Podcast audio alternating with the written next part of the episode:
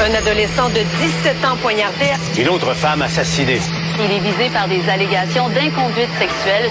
Les formations politiques s'arrachent le vote des familles. Comment faire fructifier votre argent sans risque? Savoir et comprendre les plus récentes nouvelles qui nous touchent. Tout savoir en 24 minutes. Avec Alexandre Morin-Villouellette et Mario Dumont. En manchette dans cet épisode, New York financerait des billets d'autobus aux migrants souhaitant se rendre au chemin Roxham. La partielle est déclenchée dans Saint-Henri-Sainte-Anne.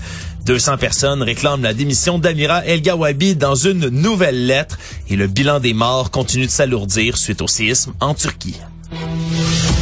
Tout savoir en 24 minutes. Tout savoir en 24 minutes. Bienvenue à Tout savoir en 24 minutes. Bonjour Mario. Bonjour. Alors, une nouvelle qui est tombée aujourd'hui, alors que dans les dernières semaines, on a beaucoup suivi le dossier du chemin Roxham. On se souviendra de la semaine dernière, jeudi, la ministre de l'Immigration, Christine Fréchette, qui s'était contredit, avait dit que c'était dangereux de fermer le passage du chemin Roxham. Finalement, s'était rétracté suite à des propos du premier ministre et du reste du caucus de la CAQ. Et là, nouveauté dans ce dossier, on apprend que des migrants qui arrivent aux États-Unis recevraient des billets d'autobus gratuits pour se rendre jusqu'à Plattsburgh pour ensuite prendre des taxis et, se rendre directement. remis par la garde nationale. Ouais, ni plus ni moins que par les autorités américaines, tout ça pour après Financé par la ville de New York, avec la connaissance de cause du maire de New York. Ouais, ouais, qui aurait confirmé, entre autres, à certains médias. Avoir un programme de paiement pour ça. Programme de paiement pour ça, au moment où au Canada, mais particulièrement au Québec, ça devient une priorité du gouvernement Legault de faire pression pour qu'on ferme le chemin Roxham. Donc on paye l'autobus pour se rendre à Plattsburgh, jusque dans les lieux où, à partir de là, c'est tu prends un taxi, là, le, dernier, le dernier petit bout pour venir au chemin Roxham. Selon ce qui est euh, appris euh, du côté du New York Post, il y a un chauffeur de camionnette qui expliquait qu'à peu près 100 personnes descendent à la station d'autobus de Plattsburgh par jour environ. Et après ça, il y a des taxis, d'autres chauffeurs de camionnette comme lui qui sont là et qui offrent là, entre 40 et 90 dollars de prix pour se rendre par la suite. Il est déposé directement au chemin Roxham, là, au moment du, dans le taxi jusque là-bas. Et les billets, comme je le dis, ben avant ça, pour se rendre jusqu'à la station de Plattsburgh, mais serait gratuit, remis par la garde nationale au Port Authority Bus Terminal de Manhattan. À cet endroit-là, lorsque les migrants arrivent en provenance de la frontière sud-américaine, eh bien, on leur donne des soins médicaux, un logement, ou après ça, ben, ce qu'on leur dit, c'est voici les endroits en autobus où vous pouvez vous rendre. Et ceux qui souhaitent se rendre après ça à Plattsburgh, ben, ont l'accès, le champ libre pour se rendre directement après ça jusqu'au chemin Roxham. C'est quand même une drôle de nouvelle à tomber, qui tombe aujourd'hui comme ça. C'est une énorme nouvelle, c'est une énorme histoire euh, renversante de notre point de vue. D'ailleurs, l'article parle même euh, de l'invitation de Justin Trudeau, là, que les migrants sont bienvenus. C'est ce qu'il avait dit il y a plusieurs années, mais qui a laissé une trace là, mondialement, cette idée que le Canada était prêt à accueillir. Mais euh, ce qui a attiré mon attention, à part toutes les réactions, c'est Paul Saint-Pierre Blamondon qui dit, euh, et là je n'ai pas vérifié, je le cite, mais je n'ai pas vérifié, il dit l'article 10.3 de l'entente sur les tiers pays sûrs, celle qu'on doit rouvrir avec les États-Unis, confère le droit à une de ces parties de suspendre ses effets de façon unilatérale. Il dit donc, si de telles informations étaient confirmées, c'est comme si ça donnerait au Canada le droit de dire, ben non, le citoyen, si les autorités gouvernementales chez vous trichent à ce point, payent pour envoyer des gens à nos frontières, ça sera un motif suffisant, dans le fond, pour le Canada d'invalider cette entente. C'est ça. De dire, nous, on, arrête, là, on joue plus, on se retire de l'entente. Bon, je pense pas que, je pense que le gouvernement canadien veut renégocier l'entente, renégocier les termes de l'entente. Mais effectivement, là, c'est... Ça donne du poids, ça donne un levier à Justin Trudeau, s'il s'il en a la volonté, bien évidemment, après ça, d'aller renégocier plus férocement, si on veut. Puis dire là, c'est dérisoire ce qui se passe. Là. Vous payez, ben, pas vous. En fait, c'est le maire de New York, c'est pas Joe Biden lui-même, mais c'est quand même des, des autorités dûment constituées, officielles aux États-Unis, payent l'autobus à des gens pour venir à notre frontière, pour venir à nos portes, entrer illégalement. Entrer illégalement, après ça, et être reçu dans des infrastructures qui sont financées là, à grand prix par les contribuables, par le gouvernement canadien. Donc c'est sûr qu'on n'a pas encore toutes les réactions non plus, Mario, là, les échos de cet article. J'imagine qu'à Ottawa, ils vont s'en faire poser des questions pas mal. Ben là, ils sont tous ensemble. En fait, François Legault est avec Justin Trudeau pour deux jours. Là. Ce soir, euh, c'est l'espèce de souper, puis demain, la réunion sur le... bon, ils ont un gros sujet, c'est les transferts en santé. Mais là, ils sont quand même ensemble, ils vont être dans la même pièce. Ça serait étonnant qu'ils abordent pas ça un petit peu. Là. Oui, absolument. Est-ce qu'il y a que le Québec à qui ça va tenir à cœur? Aussi, Ben Mario? oui, parce que les autres provinces, en- Ouais, les autres provinces en reçoivent pas. Au contraire, les autres provinces, ils adorent ça, le chemin Roxham. Si t'es n'importe quel des neuf autres premiers ministres, tu dis s'il n'y a plus de chemin Roxham, peut-être que les migrants vont se distribuer un peu partout, à l'est, à l'est, dans les provinces de l'Atlantique, peut-être un peu moins, mais à l'ouest. Mais là, tant que t'as le chemin Roxham, le Québec en ramasse 85 C'est par- Tout le monde est content. uh-huh. ça va sûrement revenir dans les discussions. On peut parler Non, autour de la table. Justin Trudeau et François Legault, s'il y a des discussions là-dessus. Actualité. Tout savoir en 24 minutes. C'est ce matin que le premier ministre François Legault a décidé de déclencher l'élection partielle dans Saint-Henri-Sainte-Anne, hein, cette circonscription qui était autrefois le prise par Dominique Anglade, hein, l'ex-chef du Parti libéral. Et c'est le 13 mars prochain qu'on va savoir qui va être le ou la députée à reprendre le poste dans cette circonscription-là. Course à deux qui se dessine, Mario, de manière euh, Ah, préliminaire. pas selon le candidat de la CAQ, qui on a parlé aujourd'hui, qui dit qu'il est dans la course. Ouais, Victor Pelletier, jeune homme de 21 ans Ouais. qui, euh, qui est le, candidat pré- caquiste. président de l'aile jeunesse de, de- de la CAQ.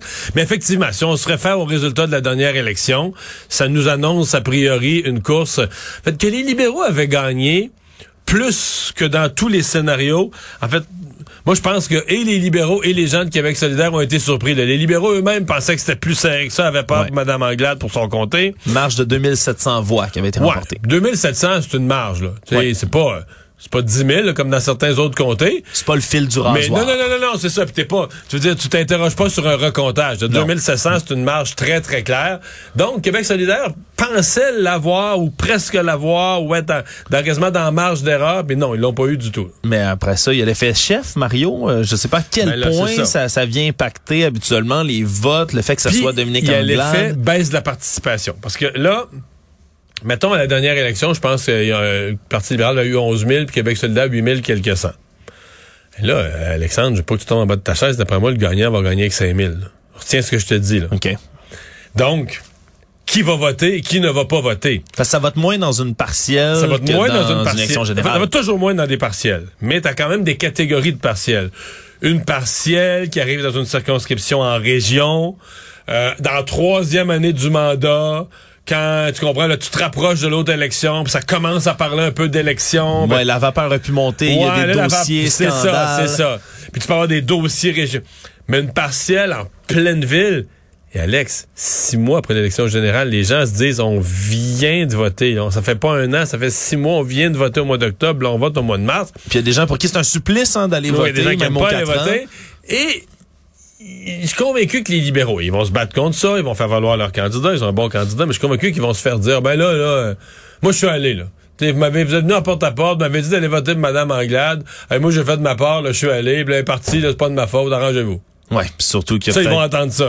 Ouais, puis il y a eu aussi ben le résultat de l'élection pour les libéraux, hein, c'est quand même le un Ils ont des pas de momentum, mettons, pour être de leur histoire, exactement. Ils ont pas non plus de, de véritable chef en ce moment. là. Ils ont un chef par intérim qui est là, M. Tanguay, mais Non, ils ont tout pas- contre eux, là. Ouais, alors ça se le que ça lendemain soit de défaite, le lendemain de défaite euh, cinglante aux élections, plus de chef, ils ont tout contre eux, mais Ils ont quand même présenté leur candidat aujourd'hui, Mario Christopher Benninger, qui est un entrepreneur qui avait été, lui, en octobre dernier, un candidat défait dans la circonscription juste à côté, Sainte-Marie-Saint-Jacques. par où- Manon Massé. Exact, Manon Massé qui l'a battu dans cet endroit-là. Et même s'ils ont l'avantage du terrain, on va le dire comme ça, parce que euh, ils ont Saint-Henri-Sainte-Anne, là, depuis 1994 qu'ils l'ont. Ça, c'est la date de création de la circonscription. Ça a toujours été dans les Mais mains libérales. 1994 avait été une élection historique. Parce que euh, c'était Jacques Parizeau qui se présentait pour le Parti québécois, qui avait d'ailleurs gagné l'élection, qui était devenu premier ministre. Mais il avait dans son équipe de candidats, dans Saint-Henri-Sainte-Anne, le docteur Régent Thomas.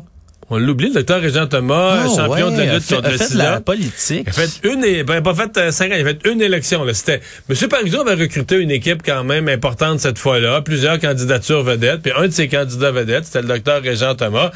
Et ça avait été, écoute, il faudrait retourner voir les résultats, à mon avis. Cette fois-là, ça avait été serré. Là. Ouais. Cette fois-là, on savait que ça allait être serré, ça l'avait été. Et le Parti libéral l'avait gagné, puis ils l'ont jamais reperdu. Là. Ouais. Et là, on espère le faire perdre avec euh, la candidature de l'avocat Guillaume Clich-Rivard, qui avait été battu par Dominique Anglade, donc qui se représente. C'est le round 2 dans cette circonscription-là pour lui. Donc, c'est lui qui avait perdu par 2700 voix. On verra s'il va faire un meilleur résultat pour euh, c'est- dans c'est c'est la bataille des libéraux euh, euh, Québec solidaire, là. C'est une bataille pour qui est la véritable opposition officielle. C'est une bataille pour qui obtient le temps de parole, tu sais, dans, dans les débats. C'est une, mettons, mettons que le, gouvernement Kakis fait une annonce, là. Mais tout de suite, le libéraux et euh, euh, solidaire, c'est qui va passer aux nouvelles le premier, là, comme, tu sais, va avoir le commentaire qui, qui, qui, qui attaque la, la mesure Kakis ou la, c'est toujours ça. Et en plus, ils sont dans, ça, c'est une compétition pour l'espace médiatique, appelons ça comme ça, pour la visibilité. L'autre compétition, c'est pour Montréal. Ben oui. Parce que tout le monde concède le- l'extrême ouest de Montréal anglophone aux libéraux. Ouais, ça, Mais c'est le reste de Montréal, le centre de Montréal, le cœur de Montréal, on l'a vu à la dernière élection générale, il y a un petit peu de CAC PQ dans, à Pointe-aux-Trembles, dans l'extrême est, là. Mais dans tout le centre de Montréal, c'est une guerre entre les libéraux et Québec solidaire. Donc, chaque comté devient euh, Un, le champ de un bataille. exactement. Absolument. Et il nous manquera de voir les autres candidats, Parti conservateur, Parti québécois aussi, qui n'ont pas encore Ouais. présenté leur candidature là-dedans. Je vais faire une prédiction. Vas-y, Mario. Je pense pas que le Parti québécois va gagner dans Saint-Henri-Saint-Anne. Est-ce que le Parti conservateur pourrait gagner? Je pense pas que le Parti conservateur va gagner dans Saint-Henri-Saint-Anne. Les prédictions de Mario sont entrées, mesdames et messieurs.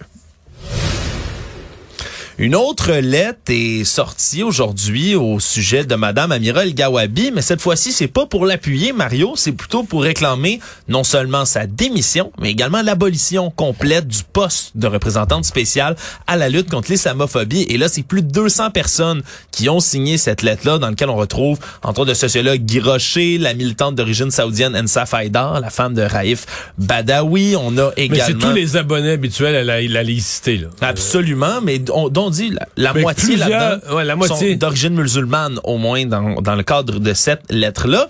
Et pour Madame, pour ce qui est de Madame Gawabi, on demande sa démission pour les mêmes raisons que tout ce qu'on a entendu, ses propos contre les Québécois, multiples écrits, paroles qui ont été relevés dans les dernières euh, semaines, mais également le, comme je l'ai dit, l'abolition du poste de représentant spécial à l'islamophobie. Ça, c'est nouveau quand même, Mario, de vouloir abolir ce poste-là. Et ce qui explique, c'est que selon eux, ce terme-là de lutte contre l'islamophobie, mais ça confond deux choses. Le respect des musulmans, puis le respect absolu des préceptes de l'islam. Parce a plusieurs pays, entre autres, qui utilisent ce prétexte-là en disant que tout est de l'islamophobie dès qu'on critique la religion de l'islam avec un grand I. Fait qu'à la limite, quelqu'un qui critique le régime des mollahs en Iran puis qui appuie les femmes qui militent contre le port du voile obligatoire, C'est de c'est l'islamophobie. Voilà, c'est pas un amalgame que tout le monde fait, bien évidemment, mais ça arrive dans plusieurs cas, tout comme la notion d'antisémitisme, par exemple, est souvent prise pour quiconque essaie de critiquer le régime en Israël. Mais tout le monde va dire, c'est de l'antisémitisme, c'est de la haine envers les Juifs. Attention, il y a deux poids, deux mesures. Dans celle-là, puis c'est pour c'est cette raison-là qui justifie en ce moment qu'on réclame cette abolition du poste. Encore une fois, ça risque peut-être d'être un coup d'épée dans l'eau, le monsieur Trudeau qui ne Ouais, risque pas de reculer. faite. Mais quand même, c'est encore une autre lettre qui vient contrebalancer celle d'une trentaine de personnes qui venaient appuyer Madame El Gawabi. Tout savoir en 24 minutes. Tu seras pas surpris, Mario, si je te dis qu'une hémorragie d'enseignants dans les dernières années au Québec. Mais de combien? On vient de la chiffrer, du moins en partie, des données qui ont été comptabilisées par nos collègues du Journal de Montréal qui a appris que 4000 profs qui ont démissionné depuis trois ans dans les écoles publiques au Québec. Donc, dans les trois dernières années, là, au moins là-dedans, là, juste l'an dernier, 2700 enseignants qui ont annoncé leur départ. Puis si on prend pas en compte les départs à la retraite, Mario, c'est vraiment des démissions. OK, il se peut qu'il y en ait là-dedans, par exemple, que ce soit relocalisé, trouver un emploi dans une autre, un autre centre de service scolaire, par exemple, ou donc qui aurait changé pour des Non, mais il y meilleures en a beaucoup conditions. qui sont rendus carrément dans, ils font d'autres choses dans la vie, là. point. Exactement. Puis ça, c'est des chiffres, Mario, qui peuvent, qui ont le potentiel d'être assez partiels parce qu'il y a 72 centres de services scolaires. Et ça, c'est les données de 55 de ces centres-là seulement. Et déjà, on est au nombre de 4000 profs qui ont déserté les écoles, beaucoup qui sont à bout de souffle. Et selon la Fédération des syndicats de l'enseignement, c'est plus juste les nouveaux enseignants Pendant un bout, c'était vraiment ça, là, des jeunes qui arrivaient dans la profession, qui s'essayaient, puis qui trouvaient ça trop difficile, des conditions affreuses. Puis souvent, quand tu commences dans la profession d'enseignant, la permanence, ces concepts-là, c'est tellement difficile à avoir. Il y en a beaucoup qui quittaient. Mais là, on a rehaussé euh, d'abord le le, le, premier échelon, là. Oui. Beaucoup, là. C'est-à-dire qu'on commençait avant 40 quelques mille. Puis on disait ça, c'était démotivant pour les nouveaux. Mais là, on dit que la majorité des profs qui quittent sont entre 35 et 55 ans, Mario. C'est plus âgé. Des profs d'expérience, souvent, qui décident tout simplement de quitter le réseau. Et on rappelle qu'en ce moment, il manque à peu près 600 enseignants dans le réseau scolaire, dans son ensemble. Donc, qui est une hémorragie Puis on comme sait déjà qu'il va en manquer plus à la prochaine rentrée parce qu'il y a plus de retraites qui se prennent Il y a plus de retraites qui a de se nouveaux prennent. arrivants. Et je rappelle que le nombre de retraites n'est pas comptabilisé dans ce 4000-là, dont le 2700 de l'an dernier. Donc, est-ce qu'on risque de voir encore un chiffre énorme comme ça d'enseignants qui vont quitter d'ici la prochaine année? Mario, c'est inquiétant et on est, on voit vraiment qu'on n'est pas prêt de l'avoir réglé, là, cette pénurie d'enseignants.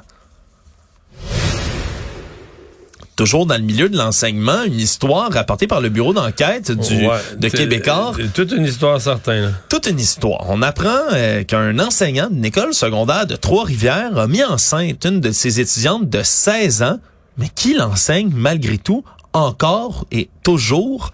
C'est une histoire qui remonte il y a 25 ans. L'homme a entamé une relation intime avec une de ses étudiantes de 16 ans, je rappelle, et elle est tombée enceinte. Il a eu un enfant, donc avec elle.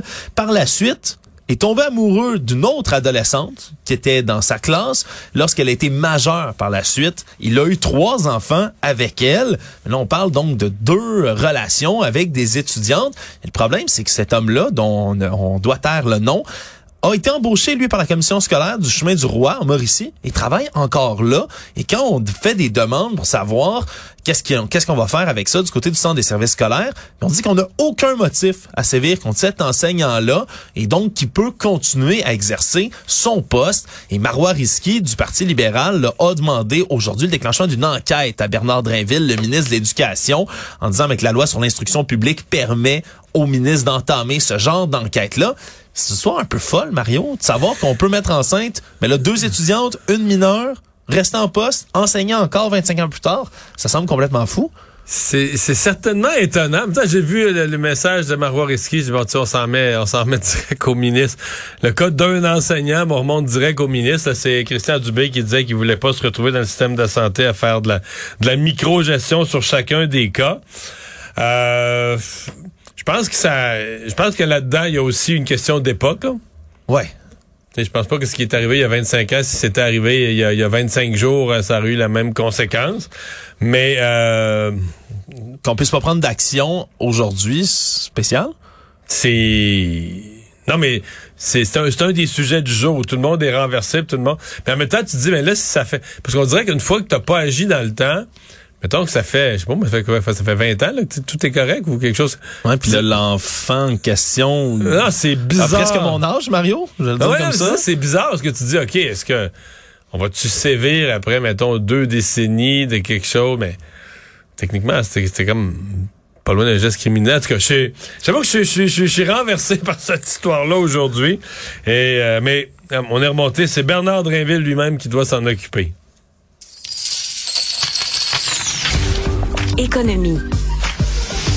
On sait finalement où s'est rendu le vice-président, ou plutôt l'ancien vice-président exécutif, chef de l'exploitation d'Hydro-Québec, Éric Filion.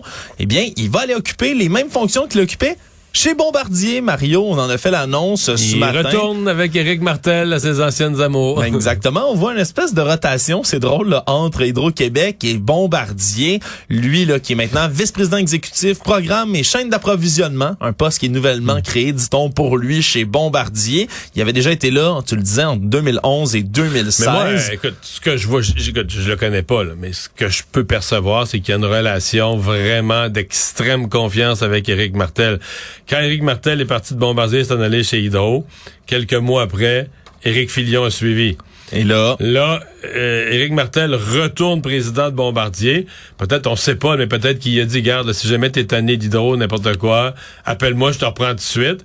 Et là, euh, parce qu'on on sait pas ce qui se trame à l'interne. Peut-être que lui, M. Filion, s'est fait dire, garde, là, on, on, on analyse trois candidatures pour la présidence d'Hydro.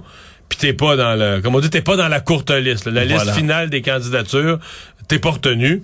Et que lui, le lendemain, il s'est dit, ben là, hey, oublie-moi, là, moi, je retourne, je retourne chez Bombardier. Surtout que ça va mieux que ça allait à une certaine époque chez Bombardier. Chez Bombardier, aussi. mais c'est même pas comparable. là. C'est Ça va beaucoup plus quasiment- attirant de En retourner. on, on peut quasiment bientôt commencer à dire que ça va bien chez Bombardier. Après, je sais pas- c'est que, de- que depuis quelle année ce mot-là, cette phrase-là n'a pas été dite, ça va bien chez Bombardier? Ça fait au moins fait une, un petit bout. une décennie, sinon plus. Ouais, que des mots positifs sont utilisés pour décrire Bombardier. Effectivement, ça fait déjà un petit moment qu'on ne l'entend plus, celle-là. Mais bon, drôle de rotation qu'il y a entre Hydro-Québec et Bombardier. On lui souhaite la meilleure des chances tout de même.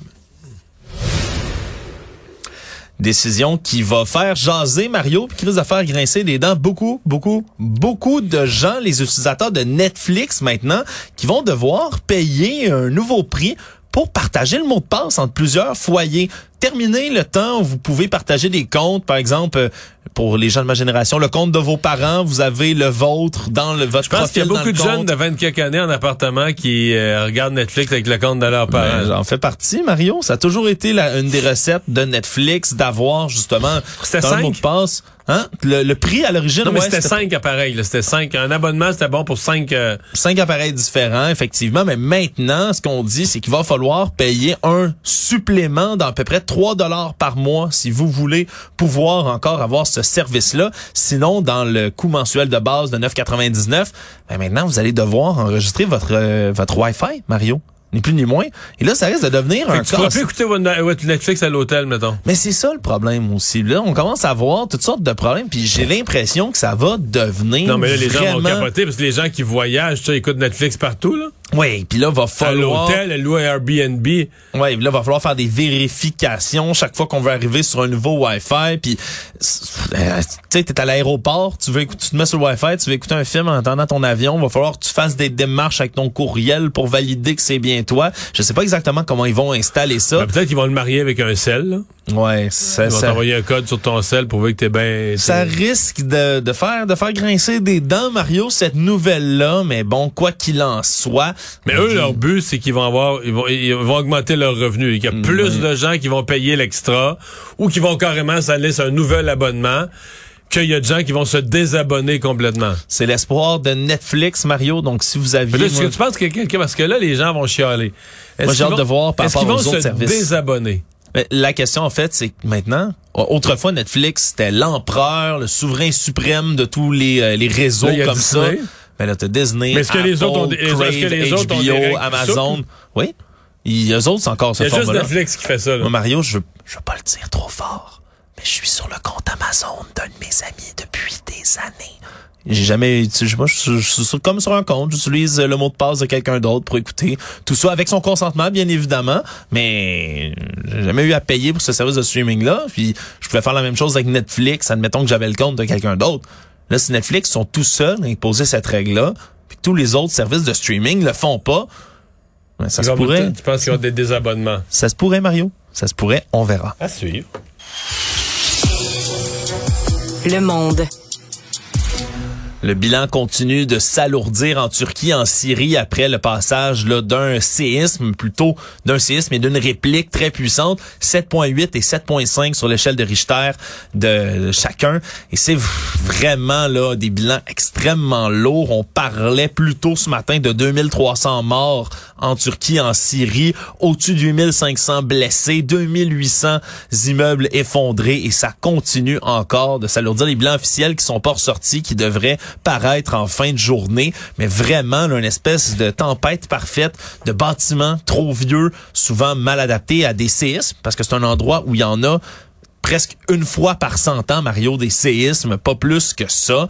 En plus, c'est une région qui est très peuplée. C'est un endroit également, l'heure à laquelle c'est survenu, où les gens dormaient à ce moment-là. C'était à peu près 4h30 du matin, le moment où ça a frappé le premier séisme. Donc, des gens qui étaient toujours chez eux, parfois même qui dormaient lorsque l'effondrement de leur bâtiment est arrivé. Et là, ce sera, euh, dans les jours qui vont suivre, un bilan qui va s'alourdir au fur et à mesure où on retrouvera pas des gens ou qu'on risque de les retrouver décédés finalement, qui vont passer de disparus, manquant à l'appel à simplement décédés. Vraiment une situation qui est extrêmement terrible et inquiétante. Le Canada, de par la bouche de Justin Trudeau, qui a promis de l'aide, tout comme plusieurs pays internationaux, c'est quelque chose, Mario. Ah mais c'est un c'est un des gros. Ça faisait un bout de temps qu'on n'en avait pas eu un comme ça. Pour la Turquie, c'est le plus gros du siècle, donc ça donne euh, une idée. Euh, moi, j'ai Je veux dire, euh, j'ai j'ai une pensée pour les gens qui sont coincés dans les débris, euh, qui sont euh, qui attendent des secouristes ou qui espèrent la venue de secouristes. Il y a des gens qui vont mourir. Là. Faut, il y a des gens qui sont coincés présentement là où on se parle sont vivants. Genre dans 24 heures, ils n'auront pas été secourus, ils n'auront pas bu ou ils vont être morts au bout de leur étouffés ou au bout de leur sang.